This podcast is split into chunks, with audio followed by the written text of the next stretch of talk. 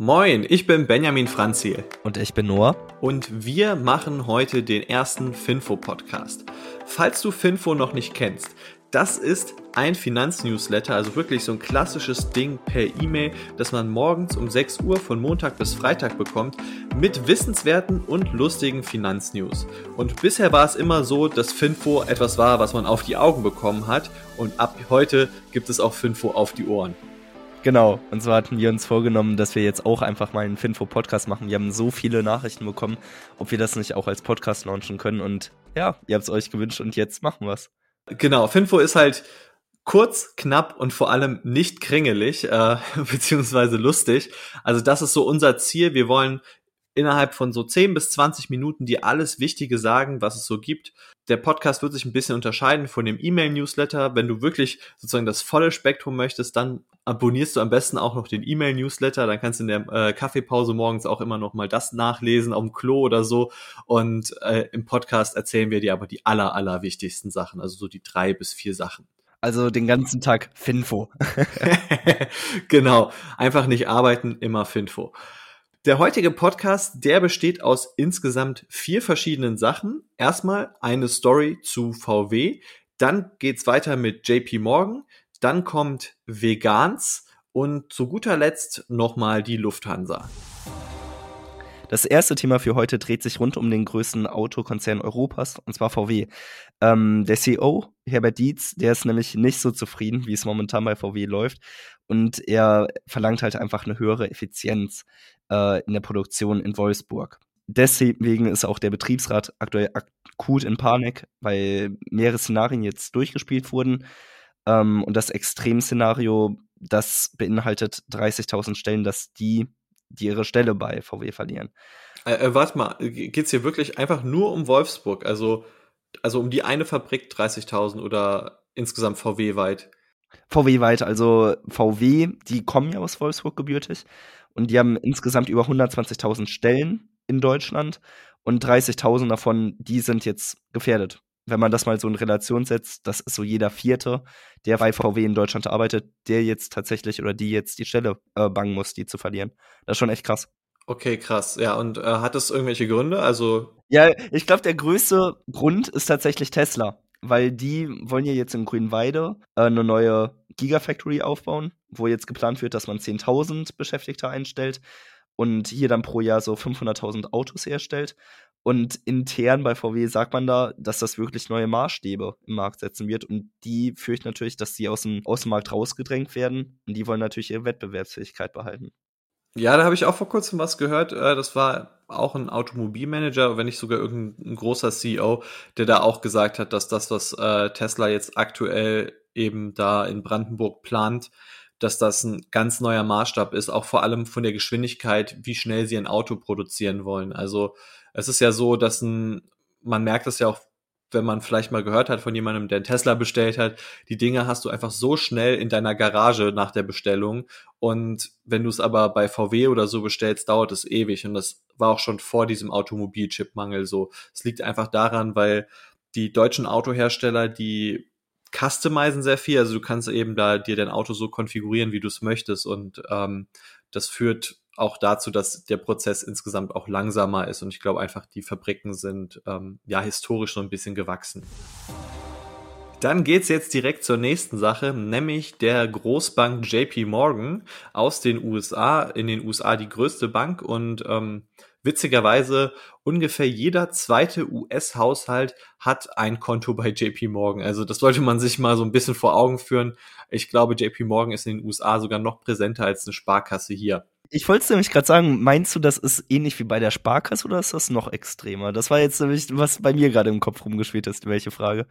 Äh, also noch extremer, wobei JP Morgan jetzt in den USA nicht so als die Sparkasse gilt, das ist eher so Wells Fargo, weil JP Morgan in so vielen Bereichen aktiv ist. Also JP Morgan ist einfach so eine klassische Großbank, sowas, was die Deutsche Bank auch zum Beispiel mal war, bevor sie, bevor alles schiefgegangen ist. Ja, was bieten denn alles an für Services? Also es gibt halt so klassisches Banking, das bedeutet, du kannst da dein Konto machen, du kannst Kredite da aufnehmen. Äh, gleichzeitig gibt es dann aber auch diese Firmenkundensachen, also dass zum Beispiel Gewerbe dort auch Kredite aufnehmen können, ihre Konten machen. Das ist so der Klassiker. Dann gibt es dieses Broker-Geschäft und äh, eine große wichtige Sache, das ist vor allem das Investment Banking und ähm, ja, also das bedeutet sowas zum Beispiel wie Beratung bei Übernahmen und Fusionen, dass man das alles in die Wege leitet, dass man Börsengänge begleitet. Und da zum Beispiel, da war die Deutsche Bank auch früher ganz groß drin, aber mittlerweile nach der Finanzkrise sind die da aus diesen Bereichen zum Beispiel praktisch komplett raus. Also während die Deutsche Bank sich eher verkleinert hat, ist JP Morgan in diesem, in allen Banking-Bereichen aktiv. Oh, das letzte war mir bewusst, vor allem mit den MA-Geschichten. Aber in den USA, so wie ich es mitbekommen habe, sind doch relativ viele Leute unbanked, weshalb auch Square unter anderem so einen Zulauf hat. Puh, da überfragst du mich gerade ein wenig. Das weiß ich persönlich jetzt nicht. Aber grundsätzlich ist es einfach so, dass also in den USA hat ja eigentlich jeder eine Kreditkarte, also irgendwo ist man schon bei einer Bank. Und es zeigt sich auf jeden Fall auch bei den JP Morgan Quartalszahlen, dass es aktuell recht gut läuft. Also vor allem diese breite Streuung, so dieses klassische Kerngeschäft des Bankings, aber auch die Firmenkunden und so weiter, das läuft alles insgesamt recht gut. Vor allem jetzt dieses Investment Banking. Also in den letzten Monaten wurde einfach so viel fusioniert und an die Börse gegangen und alles Mögliche wie noch nie. JP Morgan hat einen neuen Rekord damit aufgestellt, insgesamt 12 Milliarden US-Dollar an Gewinn gemacht. Das äh, muss man sich auch mal einfach vor Augen führen. Das würde wahrscheinlich, ich habe es jetzt gerade nicht vor, vor Augen, aber wahrscheinlich kann man damit die halbe Deutsche Bank aufkaufen. ähm, also innerhalb von einem Quartal hat JP Morgan ziemlich viel Geld verdient. Trotzdem ist die Aktie um drei Prozent gefallen und deshalb ist sie jetzt hier in dem Podcast drin. Und das lag an vor allem so zwei Dingen. Erstens das Kreditgeschäft, also diese klassischen Konsumentenkredite, Hauskredite und alles Mögliche, das ist am Stagnieren beziehungsweise sogar leicht zurückgegangen im Vergleich zu letzten ähm, Quartal. Und der Grund dafür ist vor allem, dass die Zentralbanken einfach den Markt komplett mit Geld überschwemmt haben und deshalb muss man sich nicht mehr bei einer Bank unbedingt das Geld holen, sondern Unternehmen können sich das Geld auch einfach über die Börse holen, weil ihre Anleihen von zum Beispiel der Zentralbank aufgekauft werden. Das ist ein Grund. Und dann der zweite Grund ist, dass JP Morgan so ein bisschen spekulativ geworden ist. Ich sage auch bewusst nur ein bisschen, nämlich äh, JP Morgan verwaltet insgesamt 700 Milliarden US-Dollar an Cash. Das ist ein bisschen untypisch aktuell für eine Bank. Also die meisten Banken, die versuchen irgendwie ihr Geld schon auch anzulegen, dass sie für andere Leute verwalten, weil darauf macht man eben Rendite, also zum Beispiel indem man das in Anleihen investiert. Im Fall von JP Morgan ist es aber so, die spekulieren bewusst darauf, dass die Zinsen in den kommenden Quartalen steigen werden und deswegen halten sie lieber Cash, um es dann, wenn die Zinsen gestiegen sind, in Anleihen zu investieren und bessere Renditen zu machen. Ja, das bedeutet aber eben aktuell auch, dass dieses Cash keine Renditen abwirft, sondern einfach bei der Zentralbank bei quasi 0% Zinsen rumliegt. So, das nächste Thema äh, dreht sich um Vegans. Und zwar hat jetzt die erste europäische rein vegane Supermarktkette Vegans es vor, an die Börse zu ziehen. Äh, schon 2019 wurde Vegans dann vom Geschäftsführer Jan Predak in eine AG umgewandelt und jetzt versucht eben dieser, den IPO zu starten und damit ungefähr 35 Millionen Euro zu erzielen. Und diese 35 Millionen will er dann aktiv in Fisch- und Fleischersatzprodukte reinvestieren. Okay, ähm, also das ist eine Supermarktkette, hast du gesagt. Ist das aus Deutschland? Genau, die ist aus Deutschland und die erstellen halt rein vegane Produkte. Es ist eine Supermarktkette, aber die stellen natürlich auch eigene Produkte her. Maßgeblich eigentlich eigene Produkte. Ich habe die beispielsweise auch im Edeka bei uns gesehen. Ja, genau, so die Produkte habe ich schon mal gesehen, aber also die haben aber auch eigene Supermarktfilialen dann. Genau, die haben eigene Supermarktfilialen, ist mittlerweile eine Kette geworden, die insbesondere jetzt auch in Berlin zum Beispiel recht groß ist. Also meine Ex-Freundin kommt aus Berlin und äh, dort waren wir auch ein, zwei Mal im Vegan-Store, nicht weil wir jetzt vegan sind, aber jetzt mal ganz ehrlich, die veganen Produkte, als ich damals 13 war, das sind ja rausgekommen, sag ich jetzt mal, sind die groß rausgekommen, da waren die noch nicht so lecker. Das war vor zwei Jahren an alle Finfo-Hörer. Mittlerweile, es schmeckt ja echt gut, muss ich sagen. Also letztens ähm, war ich mit einem Mädchen frühstücken zusammen, die hatte veganes Tofu dabei. Das hat echt gut geschmeckt, also muss ich sagen. Ähm, ja, ich, ich kann auch nur sagen, ähm, Leute, probiert's echt mal aus.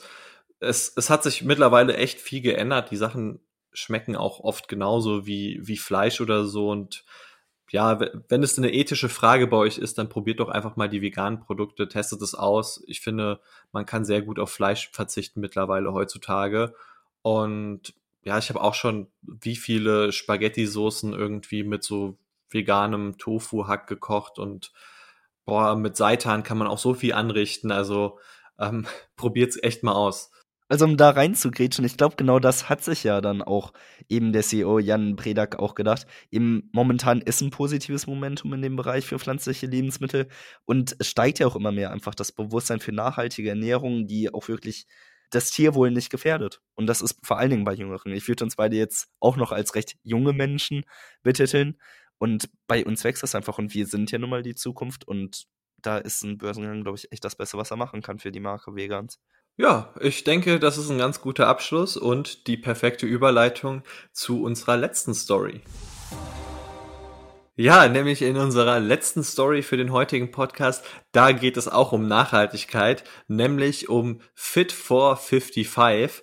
Das ist ein aktuelles Problemkind von der Lufthansa.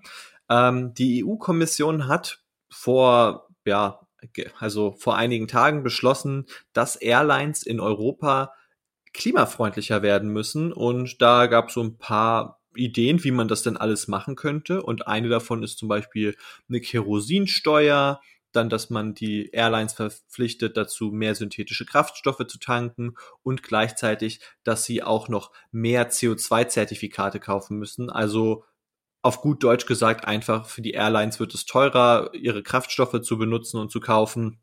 Also, wo ich das gerade höre, muss ich sagen, bin ich echt verdammt froh, dass ich meine Lufthansa-Aktien komplett verkauft hatte. Äh, so ein kleiner Fun-Fact: Lufthansa war die erste Aktie, die ich tatsächlich in mein Portfolio reingelegt hatte. Ähm, konnte die tatsächlich mit 20% Gewinn sogar verkaufen. Ich bin froh, dass ich raus bin. Ich glaube, mittlerweile wäre es eine negative Rendite geworden.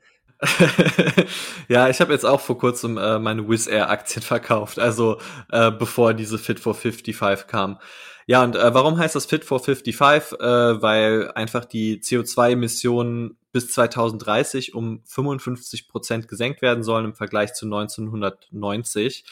Ähm, die Lufthansa hat sich dann ein bisschen beschwert. Ich kann man jetzt sagen, ob es gerechtfertigt ist oder nicht. Ich persönlich finde es schon ganz gerechtfertigt, weil sie haben einfach gesagt, bis 2035, also in den nächsten 15 Jahren, soll der ganze Spaß sie ja wahrscheinlich so 15 bis 20 Milliarden Euro extra kosten. Und das ist für so eine Airline, die gerade aus der Corona-Pandemie kommt, die ja eine Kapitalerhöhung machen musste, um ihre Schulden abzulösen und die immer noch super unprofitabel ist, weil ähm, ja, weil sie ihre Flugzeuge nicht voll bekommt und die meisten Flugzeuge eben noch am Rumstehen sind. Äh, für so eine Airline ist das einfach nicht schön, sowas zu hören. Und ja, dann kommt auch noch die zweite Sache dazu und das ist, finde ich, eigentlich sogar noch das Wichtigere. Die Lufthansa hat einfach gesagt, cool, ihr macht das für die ganzen europäischen Airlines und wir finden sogar Klimaschutz eine richtig gute Sache, aber es ist einfach kein globales Konzept. Also ja, das ist ganz scheiße, muss man sagen. Also, alle europäischen Flugunternehmen sind in Hintern gekniffen, wenn man so sagen darf. ich meine, ich finde Umweltschutz mega wichtig. Und da kannst du gar nicht rumreden. Am besten wäre es natürlich, wenn es weltweit ist, aber im internationalen Vergleich, da will ich mich als Lufthansa dann auch verarscht vorkommen. Die Sache ist jetzt eben, wenn man zum Beispiel einen Flieger nach Australien bucht oder so, dann wird er ja irgendwo zwischenlanden und jetzt sind die Airlines immer im Vorteil, die irgendwie so einen Gabelflug haben, der außerhalb von Europa den Zwischenstopp hat. Also zum Beispiel in Istanbul oder zum Beispiel in, ich weiß nicht, hier Katar und, und Dubai oder so, wo, wo es eben diese Zwischenstopps alle gibt, diese Drehkreuze. Und da hat, oder Singapur auch zum Beispiel, und da hat die Lufthansa gesagt, diese Airlines werden aktuell heftig bevorzugt, weil die dann zum Beispiel einen Teil dieser Zusatzkosten nicht tragen müssen oder diese Richtlinien nicht einhalten müssen. Also da hat die Lufthansa einfach schon einen validen Punkt. Man kann es sehr leicht umgehen. Es ist kein Konzept, das irgendwie ähm, europäische und ausländische Airlines gleichstellt. Und dementsprechend, finde ich, kann man sich da schon so ein bisschen beschweren. Und das soll aber nicht die einzige Sache sein. Ähm, noch ein paar Good News gibt es, nämlich ABB, das ist so ein Schweizer Industriekonzern, die sind auch so in dieser Schnellladetechnik aktiv und die haben sich jetzt mit Lilium zusammengetan. Vielleicht kennst du Lilium? Ist Lilium Aviation gemeint oder welches? Genau die, genau. Die kennt man ja eigentlich von Frank Thelen, ne? Ja, genau. Die machen so Flugtaxis, so Elektroflugtaxis. Jetzt einmal eine Frage. Weil bei mir im Deutschunterricht, immer wenn ich Flugtaxis höre, kriege ich immer einen kleinen Hals. Heißt es nicht richtigerweise Flugtaxen? Weil es heißt ja auch Globen. Oder nicht? Es heißt ja nicht Globusse, sondern Globen.